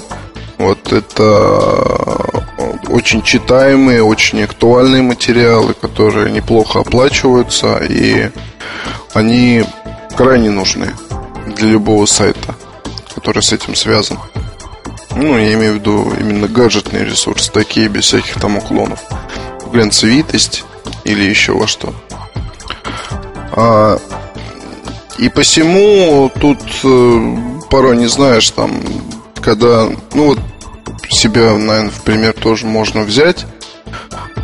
Я, правда, не молодой автор, но и специализацию выбрал себе сам, по сути, вот с аксессуарикой уже два уже два с лишним года происходит незримая борьба. Разные были периоды. Получилось-то в итоге так, что пишу о, о много о чем. Вот, но именно основное мое занятие это вот аксессуары. И порой даже бывает так, что вот пишешь там сравнение, допустим, телефонов, Васю, смеси, игромании и так далее и тому подобное. А а потом смотришь, и у тебя где-то в углу лежит такая кучка гарнитур. Тебе звонят люди, спрашивают, ну как там, ну, что думаешь, насколько это хорошо, насколько это плохо. И ты вспоминаешь, ой, блин, так я же этот, я же редактор раздела аксессуары. Мне же надо этим заниматься. Вот. Начинаешь этим заниматься. И мне нравятся, в принципе, все эти штучки. Конечно, я не скажу, что прям писать по совсем уж бюджетным там каким-то Bluetooth гарнитурам монофоническим это сильно интересный труд. Вот, с другой стороны, попадаются ведь экземпляры действительно интересные, клевые, с которыми приятно работать тебе и приятно написать статью, которая потом поможет э, читателю выбрать что-то хорошее, потому что говоря о гарнитурах, ну, какие-никакие деньги. Да и вообще аксессуарах это деньги, которые можно потратить с умом, а можно потратить никак. Вот, и хорошо, что, наверное, мы все-таки имеем такой раздел на сайте, который позволяет делать грамотный выбор. Дело-то, в общем-то, в этом в основном, именно в правильном выборе вещей. Причем у читателей есть возможность посмотреть, по сути, все линейки и выбрать из них что для себя подходящее. Вот то же самое хотелось получить и с бюджетками. То же самое хотелось бы, допустим, получить и с, э, ну, с нетбуками, да, которые активно развиваются сейчас направление.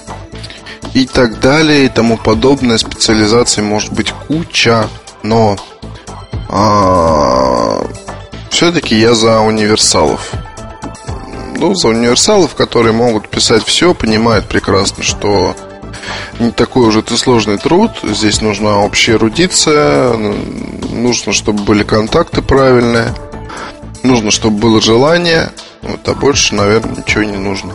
Ну, ум, ум острый тоже пригодится. Так что, если вдруг решите заняться журнали... технической журналистикой, то вы уже будете несколько так предупреждены.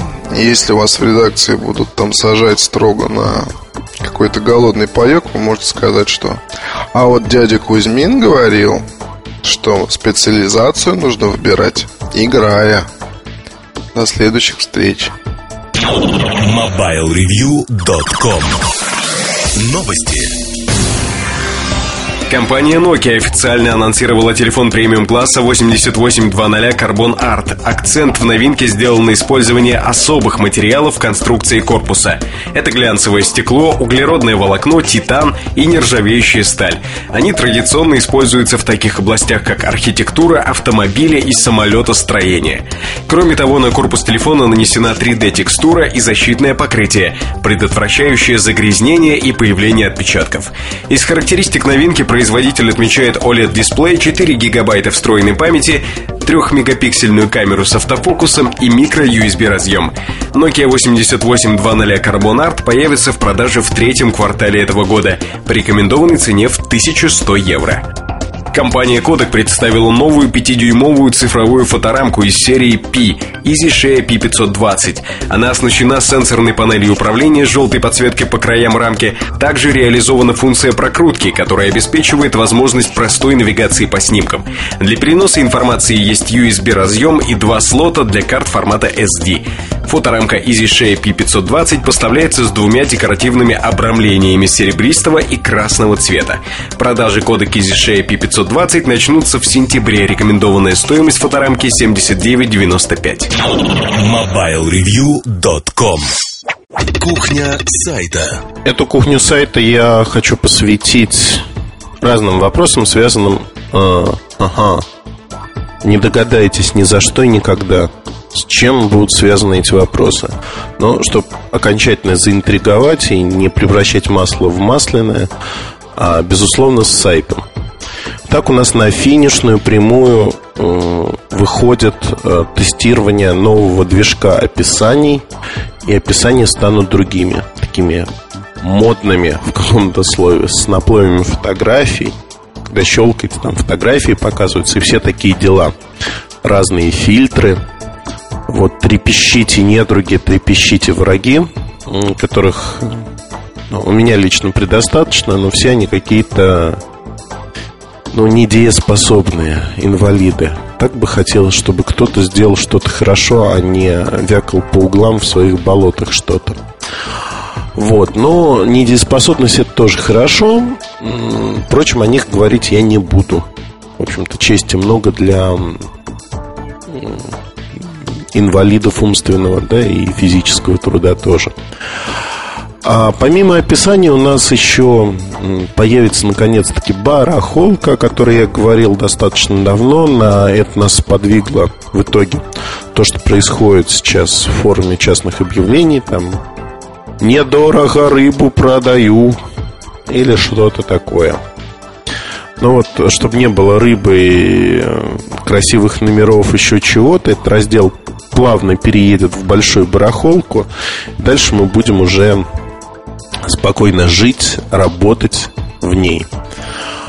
Из других, вот знаете, так, сообщения молния. Из других молний хочу сообщить ну, для кого-то приятное известие, для кого-то не очень, наверное. Но у нас появится возможность, в общем-то, высказать свое мнение, и она есть. Волевым решением стал публиковать минутные забавы. Э, читатели моего э, Live Journal, моего дневника знают, что это такое. Наши читатели уже две минутные забавы смогли прочитать. И, в общем-то, на сайте они есть. Это э, вот такая вещь, статья выходного дня. Ну, опять-таки, безусловно, пользуюсь нещадно своим положением и э, занимаюсь графоманством, как мне э, говорят многие и многие.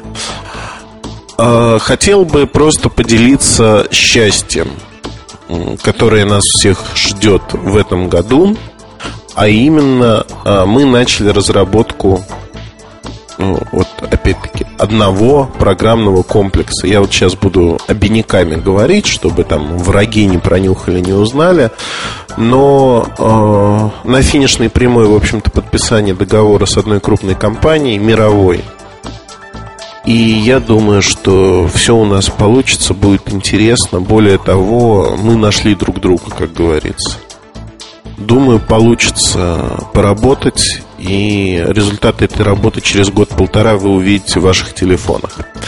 Более того, э, так вот, из того, что уже объявлено официально, Nokia, э, проект User Vendor, который в рамках сайта в общем-то, не развивается, не хватает у нас сил, времени и усилий. Периодически возникает там некая волна, но она тут же затыхает. Сережа Кузьмин там бьется, его этот вопрос нервирует, бьется в истерике периодически, такой скупой мужской истерики. Но если э, говорить честно, то Nokia запустила программу, согласно которой люди могут предлагать функции, реализацию функций. И с наиболее интересными э, людьми, функциями, в общем-то, будут работать совместно с Nokia и получится создавать этакий народный телефон в той или иной степени. Программа уже стартовала, в ней можно поучаствовать. Это, на мой взгляд, очень интересно. Это выражает те мысли, которые мы еще 2-3 года назад озвучили, которые, на мой взгляд, крайне правильные. Вы знаете, э, вот кто-то может сказать, что хватит гнать про текущие дела, давай переходи к каким-то вопросам, которые нас всех волнуют, и всегда в кухне сайта они освещаются. Нет, не перейду, потому что это выпуск такой буриме из новостей, связанных с сайтом. И я, честно говоря, и хотел его так составить, но другое дело, что я неумолимо смотрю на индикатор времени на компьютере, на настольных часах и понимаю, что если я через 5 минут не прекращу записывать этот подкаст, то я не успею на самолет для подписания того самого судьбоносного договора. Ой, э, недоброжелатели денег там отсыпят нам золотой казны мешками. Просто мешками. Могу даже поделиться с вами, купив вас. Хотя покупать инвалидов умственного труда, в общем-то, не пристало. Скорее пособие выдавать. Так вот, э, времени очень мало, поэтому полноценный выпуск не получается. Обязуюсь в следующий раз исправиться полностью, целиком, безвозвратно, как угодно. На данный момент, э, вот вчера со, старым приятелем из Nokia разговаривали и сказал, что приехал из отпуска, очень тяжело начинать работать, особенно когда стоит коробка в уголке кабинета, куда я ее отпинал, и там порядка двух-трех десятков новых телефонов. И даже вот я в них покопался, достал самые интересные. Даже поставил зарядку. Еще в понедельник. Ну вот только к четвергу взял один из телефонов в руки и все. Ну, действительно, нет. Не то чтобы я халявлю. Нет, это не так. Я с утра до вечера, как папа Карло, впахиваю, но делаю не те дела, которые, ну, не так расставляю приоритеты, как-то вот так еще. Отпускное держит. Сережа Кузьмина оно тоже держит, но мы с понедельника уже выходим на хорошую работу, совершенно точно. И поразим вас не просто количеством, но и качеством, потому что все такие отдохнувшие, хорошие. Ну, по голосу, я думаю, слышите, что мы чувствуем себя, мы Николай II, я про себя, чувствуем себя неплохо. А по сайту еще несколько вещей хотел бы сказать. Они такие достаточно, ну, на мой взгляд, важные. А в новостях у нас появятся комментарии. Это тоже дело ближайших недель. Вот сколько так всего к сентябрю-то накопилось плавно-плавно то, что мы делали. Появится комментарий, появится авторизация OpenID, совмещенная с форумом и со всеми, со всеми службами на сайте. Более того, ну, про карточки пользователей пока не буду говорить, там будут различные сервисы, но это будет позднее. В общем, а, предлагаю всем трепетать смотреть, как это реализовано, говорить, что это гадость, когда это появится, естественно. Говорить, что это гадость, что мы это сделаем лучше. А я с удовольствием посмотрю, у кого получится лучше. И вообще, будет ли это кто-то делать. Я думаю, что мало кто. Вот. А, из других новостей 2 а, сентября будет 6 6 лет. Да, 6 лет. 2002-2008. 6 лет сайту. А, это такое событие, в общем-то, не огромное, а громадное, но, на мой взгляд, заслуживающее внимания. А, принимаются подношения борзыми щенками, просто письмами, сообщениями в форуме. Нам это всегда приятно. Ну а мы, думаю, сделаем вам э, в сентябре несколько подарков, помимо вышеозначенных. Есть еще несколько вещей, о которых вы сможете прочитать. Это уже будет контент, и они будут достаточно интересными. Вот. Обсуждая внутри э, там текущие вопросы, э, ну, Алаверды забегая в письмах, да, когда люди пишут, что а, э, я ваш друг, про вас там написали, я с этим не согласен, вас там обижают. Да, ну, в общем, друзья, когда кого-то обижают, либо вступаются, либо не пишут об этом. Это называется там настучать, ну и не другу, а не знаю кому. Так вот, э, ну, честно скажу, повторюсь еще раз, я, по-моему, в своем Live Journal предельно а, просто охарактеризовал э, ситуацию относительно там, как бы их назвать-то, нехороших людей, морковок, ну, как угодно. Там, с определенного момента все, что они пишут, делают и вообще производят на свет, меня не интересует, как и эти люди. Я их людьми не считаю. Быдло, оно и есть быдло. Но быдло в переводе с польского это стадо, которым управляют, а э, тут как бы вот этот скот, он себя воображает пастухами. Ну, пусть воображает. Как говорится, то количество гадости, которые они делают, оно отольется им же звонкой монетой. Вот. Про 30 серебряников никто не отменял. Ну, не хочу вот про это говорить и призываю, в общем-то, игнорировать такие вещи. Нам писать об этом не надо, мы все равно никуда на левые ресурсы не ходим, не читаем, что там пишут ни про нас, ни про продукты. Ну, это то же самое, что читать желтую прессу о полетах на Марс или там о предсказаниях Ванги. Ну зачем? Смысла нет никакого. Время тратить. А, вкратце вот это все, но чтобы не заканчивать этот подкаст на такой какой-то ноте не той, скажу честно и прямо еще про одну вещь. Хотя меня, наверное, убьют, если я про нее скажу. Нет, ну может не убьют. Окей, а в скором времени на телефонах N-серии появятся виджеты нормальные – и мы, наверное, приготовим свои виджеты для того, чтобы вы могли читать нас на этих телефонах, наши новости, наши статьи более удобно, в той манере, которая вам нравится. Ну, вот, надеюсь, тот негатив небольшой, который был, я искупил этим достаточно, ну, на мой взгляд, интересным и важным сообщением. Коротко, все. Все во всех смыслах. Приехал водитель, он гудит, самолет, и до новых встреч. Оставляйте ваши комментарии в форуме.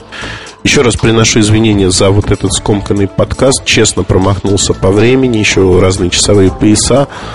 Все, убегаю. Удачи вам. Счастливо. MobileReview.com Новости состоялся официальный анонс коммуникатора Palm Treo Pro. Это устройство для сетей GSM Edge и UMTS HSDPA на основе Windows Mobile 6.1 Professional.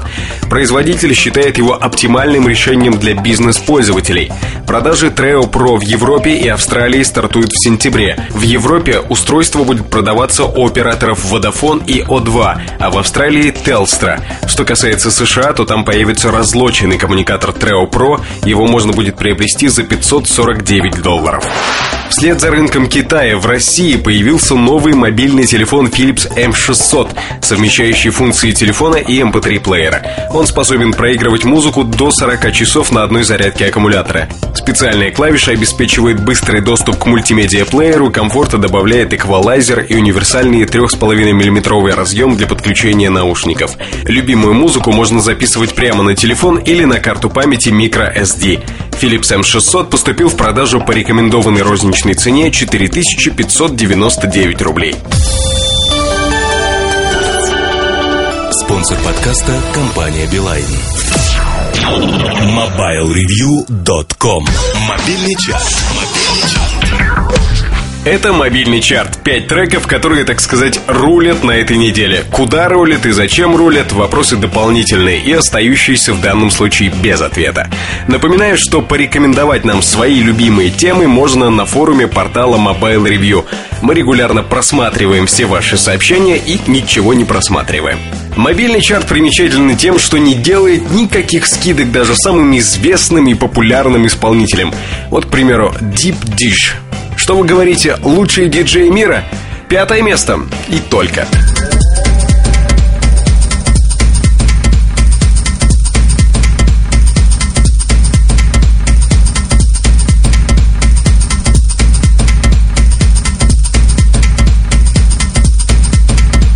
Или вот, к примеру, KLF. Монстры Монстры. Культовые персонажи. Культовые. Четвертое место. Название темы Justified and Ancient напоминает об одном из прежних названий команды KLF. Но четвертое место в любом случае.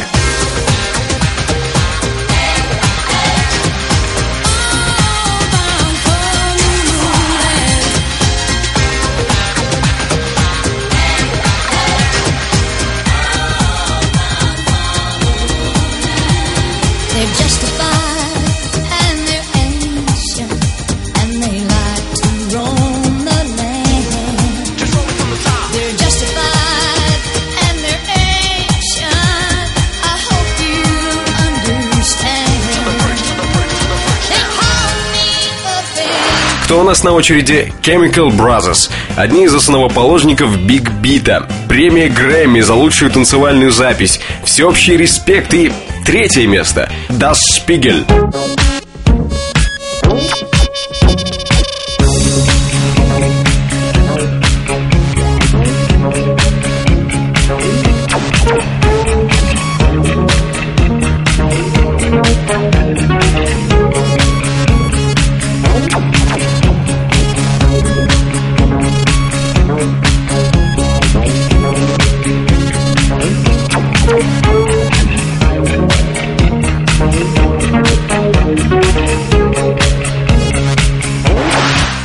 Грандами разобрались. На второй строчке чарта сегодня коллектив Scratch Massive.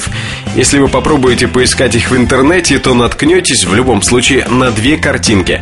Первая – обнаженная девица на их официальном сайте. Надпись ниже – сайт находится на реконструкции.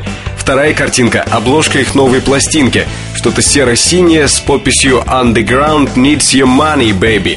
Что касается музыки, то на втором месте вещится «Dance».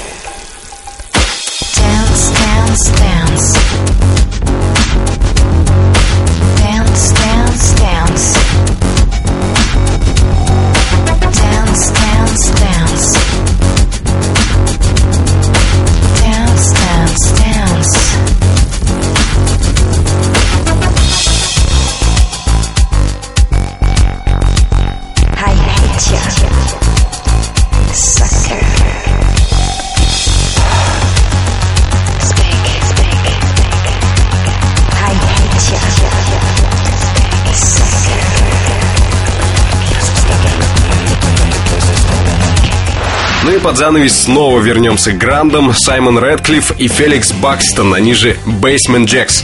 На первое место чарта загремела песня с их самого первого альбома с расхваленной прессой и слушателями пластинки Remedy. Бинго Бенго, первое место мобильного чарта.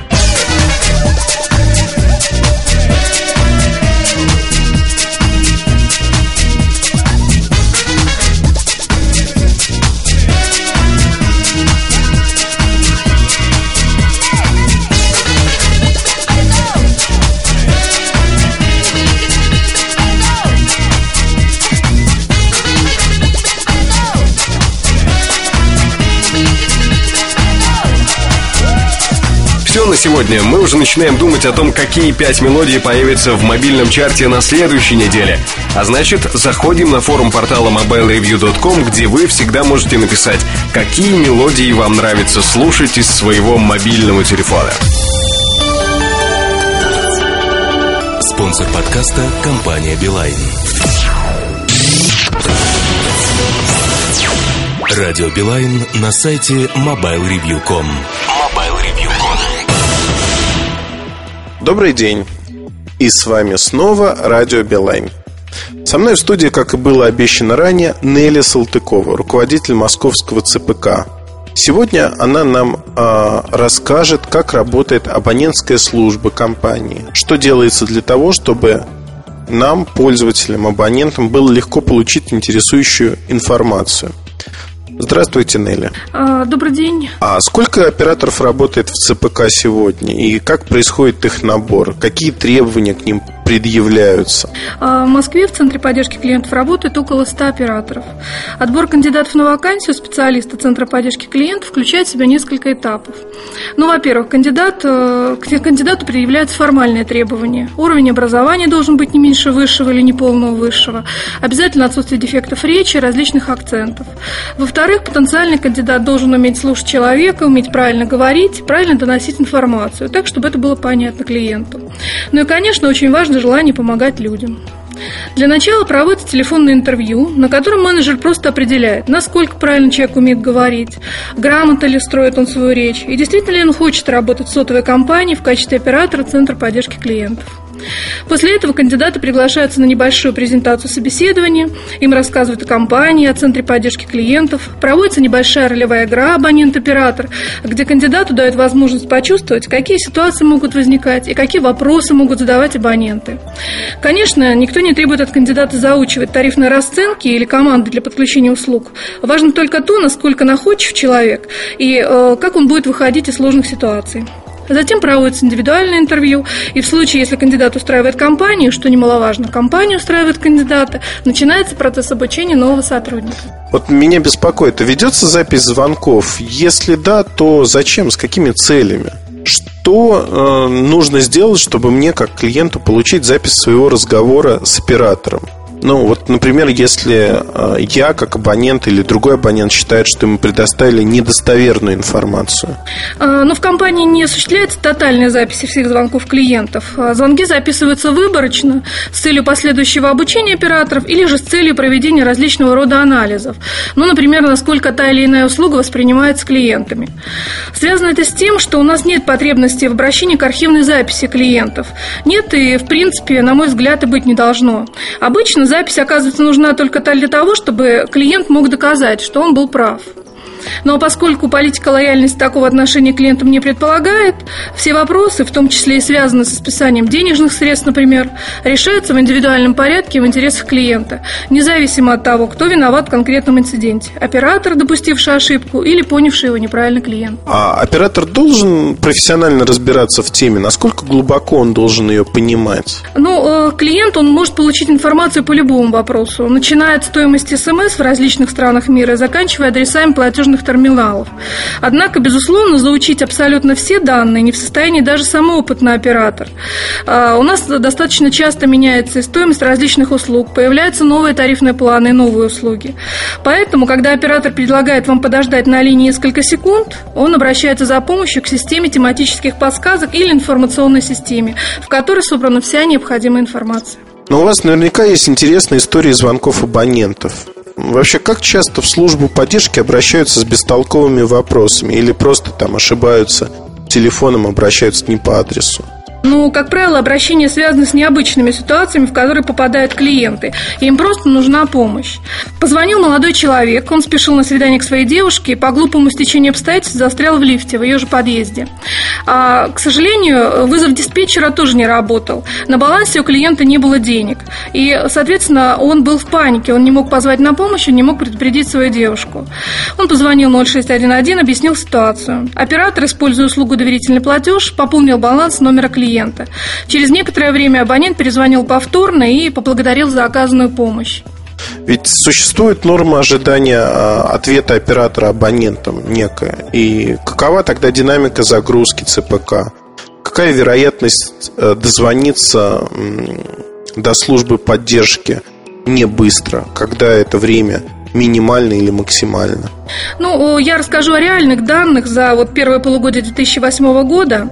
А, время ожидания в среднем ответа оператора составило 12 секунд. Для корпоративных клиентов, для юридических лиц 5 секунд, что в принципе соответствует мировым стандартам.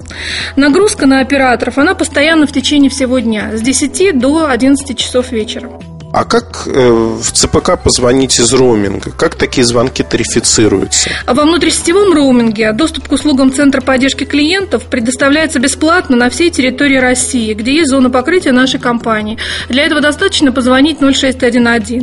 В национальном и международном роуминге для обращения в Центр поддержки клиентов требуется набирать городской номер 974-8888, звонок на который оплачивается по тарифам роуминга в зависимости от страны пребывания ожидание клиента, как звонок в Москву.